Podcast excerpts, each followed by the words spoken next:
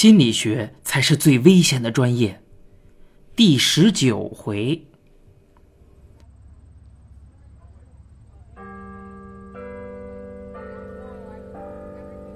无巧不成书。第二天，我在食堂碰见老牛，我当个新鲜事儿，把大叔的事儿讲了。老牛听完，特别郑重其事的跟我说：“本，我跟你说个事儿，你可别跟别人说。”老牛组织了一下语言，告诉我那个现场他也去了。那时候我才想起来，老牛也是志愿者，这可真是巧了。老牛接着说：“当时。”我们都觉得大叔其实不想死，去的现场多了，能从人的眼神中看出来。大叔虽然很悲伤，但是眼神中有股子对生活的留恋，只是连续的打击太大了，一下子接受不了。那种一心寻死的人呀，我们去了其实也没用，就算给他救下来了，家属要是看不住的话，他还是会自杀。不到杀死自己不算完呢，这种人我们是救不了的。我问老牛：“那他怎么还跳了，而且还是向后倒的？”我当时强调向后倒是有原因的。大家呢可以在有人保护的情况下去试试，把手捆住，分两回做。第一回身体往前躺倒。第二回呢，身体往后躺倒，摔完您就明白了。这两种摔法的恐怖感根本无法相提并论。就算是一心求死的人，也不太可能采取向后倒的姿势，这个是本能决定的。老牛让我耐心听他说完。他说：“当时有个领队的大姐很有经验，也和大叔建立了初步信任，两个人聊得特好。大叔甚至还说，要是他的手还能用，真想露一手给他尝尝。他老婆离婚前根本不吃西餐呀，结果却跟一个洋鬼子跑了。一般呀，聊到这么私人的话题，志愿者的工作呢，就算成功了。”正在老牛他们都松了一口气的时候，大叔突然问了一个问题：“几点了？”他问的很突然，领队大姐一直跟他聊做菜的话题，一时间没拐过弯来，也不知道谁嘴那么快，小声说了一句：“快十点了。”话音刚落，大叔突然露出一个特别狰狞的表情，直勾勾地看着人群里的一个方向。所有人都回头看，就在这个时候，他直挺挺地倒下去了。我赶紧问：“他看见什么了？”老牛摇摇头：“那十点有什么特殊的含义吗？”老牛说道：“他女儿是晚上十点出的车祸。”我哦了一声。某某大道。老牛说了个地名，我张着嘴，有点说不出话来。老牛说：“你别张嘴了，那就是我一个月前撞车的地方。”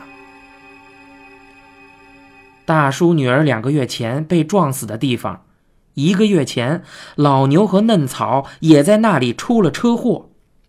大叔女儿死的时候穿着一件绿色的丝绸小旗袍。老牛劝我不要细想这事儿，没法想。没过几天，大叔又来了，那天我又正好在。我对他的印象还停留在上次走时的那种苍白、慌张的样子，所以这次我猛一眼没认出来。大叔冲我笑笑，脸蛋细腻红润有光泽。我寻思，这是有什么好事儿了吧？姥姥正好不在，咨询室的门开着，大叔就自己走了进去。我也不好往外轰他，就一同走进去，说：“老师呢，一会儿就回来。”大叔点点头，但是眼神总是往一个地方飘，我就顺着他的目光看，什么也没有，就是一面白墙。我满腹狐疑地站在一旁，假装收拾东西，一边观察他，他就一直盯着白墙看。我也不能一直假装收拾东西，这戏也就假了。于是我一不做二不休，主动跟他搭话。但是这大叔显然不太善于聊天我们俩磕磕巴巴的说不了几句话，而且他老盯着那白墙看。我实在没有话题了，但套话的目的还没有达到。突然，我灵机一动，问道：“您是不是刚去拜拜过？”他啊了一声，好像没听懂。我又问了一遍：“我是说，您是不是刚去过庙里？”大叔嘴角抽搐了几下，露出了一个“你怎么知道”的表情。我心想。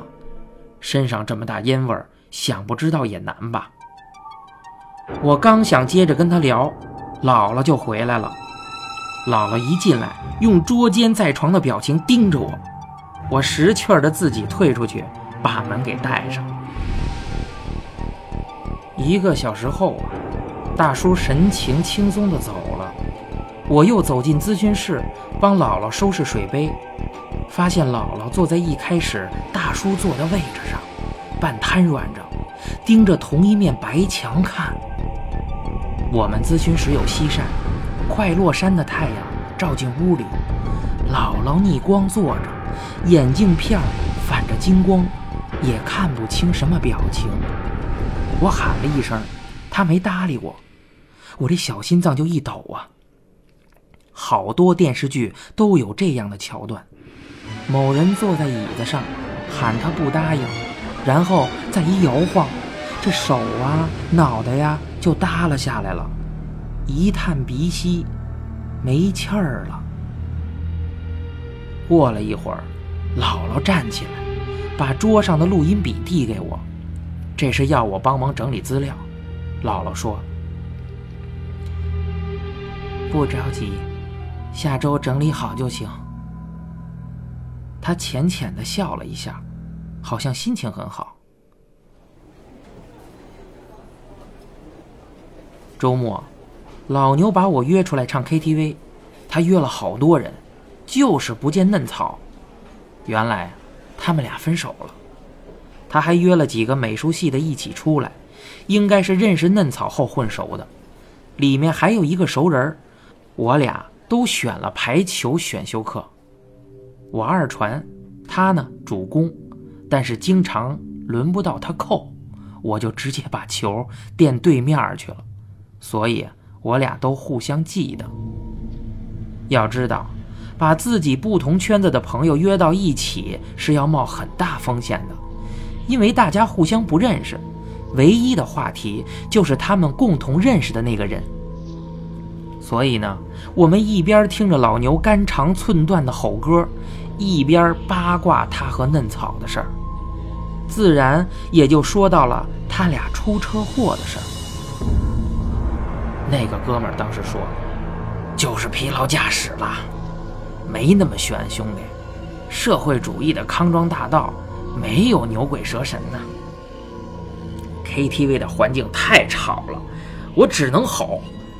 我大声的说道：“可是他们俩……”都看到了，绿旗袍的女人。是啊，绝逼眼花了，哥们儿，信我吧。我真不信。他扯着嗓子给我讲，听完呀，我耳朵都湿了。他说：“那绝对是看错了，补色懂吗？”就是在色环上相差一百八十度的两种颜色，调在一起就变成灰黑色。红色和绿色就是补色，他俩肯定是在路口的时候都盯着红绿灯看，红灯看久了，猛一看白色的广告牌，就会出现绿色的虚影。知道为什么大夫都穿绿色的手术服吗？就是怕盯着血时间久了出现虚影，所以弄个绿色的，眼前主动平衡一下。旗袍什么的，纯粹是港产鬼片看多了。我啊，有点信，但并不全信。唱歌那天实在有点乱，老牛要了两瓶假黑方，还要喝纯的，不对绿茶。喝到后来开始说胡话，说自己多爱多爱这个嫩草，说着说着就嚎啕大哭。身边的一帮姐们见状，也开始叠罗汉似的抱在一起哭。那场面，不知道的还以为卖淫团伙被一窝端了呢。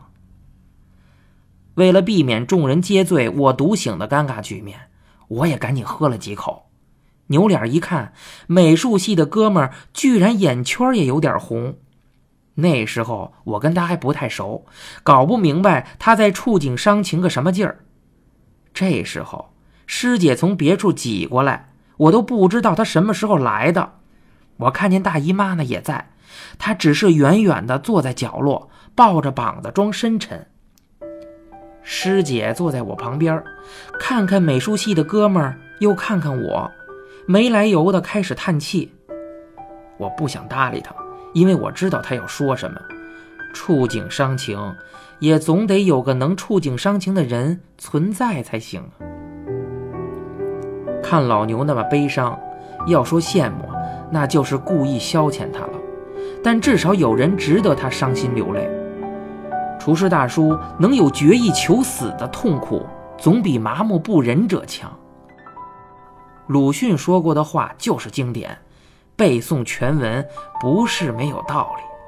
原来在这场子里，最冷静的我才是最可悲的。KTV 散场之后，我另外看了一些老牛拿给我的志愿者培训资料，继而又搞清了一件事儿。当时大叔跳楼，大部分责任在那一句“快十点了”的回应。自杀呀，类似一种自我举行的仪式。当自杀者询问时间时，是绝对不能回答的。时间是一种特定的信号，会暗示自杀者：“你时候到了，跳吧。”类似的还有：“雨停了吗？”人齐了吗？这些问题都要谨慎回答。虽然从专业角度看，那句回答是致使大叔跳楼的直接原因，但是也不好追究，因为十有八九是家属说的。后来我把整理录音的事儿忘了个干净，等到姥姥找我要，才想起来。我找了个借口，又拖了一天，立马杀回宿舍。开夜车听录音，我先听了最近的一段。大叔和姥姥聊最近生活的变化，说到原来准备去上班的那家酒店，得知他的情况后，答应让他去做行政工作。老家的妹妹也专程过来陪着他，所以情绪已经好转了不少，自杀的念头呢也没有了。大叔说道：“他还是经常梦到女儿。”醒来后，心里会很不是滋味儿，既怕梦到，又想梦到。姥姥安慰他，给了很多建议。大叔说，他请了一个道行高深的法师给女儿做了超度，他相信女儿已经走了。嗯，我呢还真是个料事如神的小郎中。那天他就是去庙里了，我对自己的表现非常满意。然后我又听了大叔第一次来访者的录音。大叔的声音很小，好像没有力气说话似的，那种悲凉的语调，听了就让人叹息。录音中沉默的时间很长，我猜想，可能大叔几度情绪不稳定，所以姥姥任由他发泄出来。录音的后半段呢？都是无聊的分析和对话。就在我快听不下去的时候，大叔的声音又一次戛然而止，紧接着是一声含糊不清的低吼。我放大音量，反复听了好几遍才听清，大叔好像是在说：“他就在你身后。”接着，我就把录音笔直接砸地上了。大叔口中的这个“他”，我太清楚指的是谁了。把录音笔整理稿交给姥姥的时候，我含蓄的问了一个问题：“姥姥，抑郁症患者有没有可能出现幻视，比如看见生前的亲人什么的？”姥姥又用那种捉奸的眼神看了我半天，说：“健康人在极度疲劳或是情绪不稳定的时候，也会出现幻觉。这个体验啊，其实我有。特别饿的时候，我老能闻见炸鸡腿的味道。”姥姥说：“没错，这个是一种身体记忆。”望梅止渴，也是这个原理。姥姥一边说，一边拿着录音笔敲我的头，告诫我不要胡思乱想。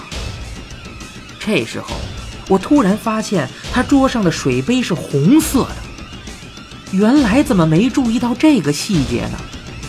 我试着坐在患者的位置上，想象自己情绪低落，肩膀放松。低着头，视线正好停留在放水杯的茶几上。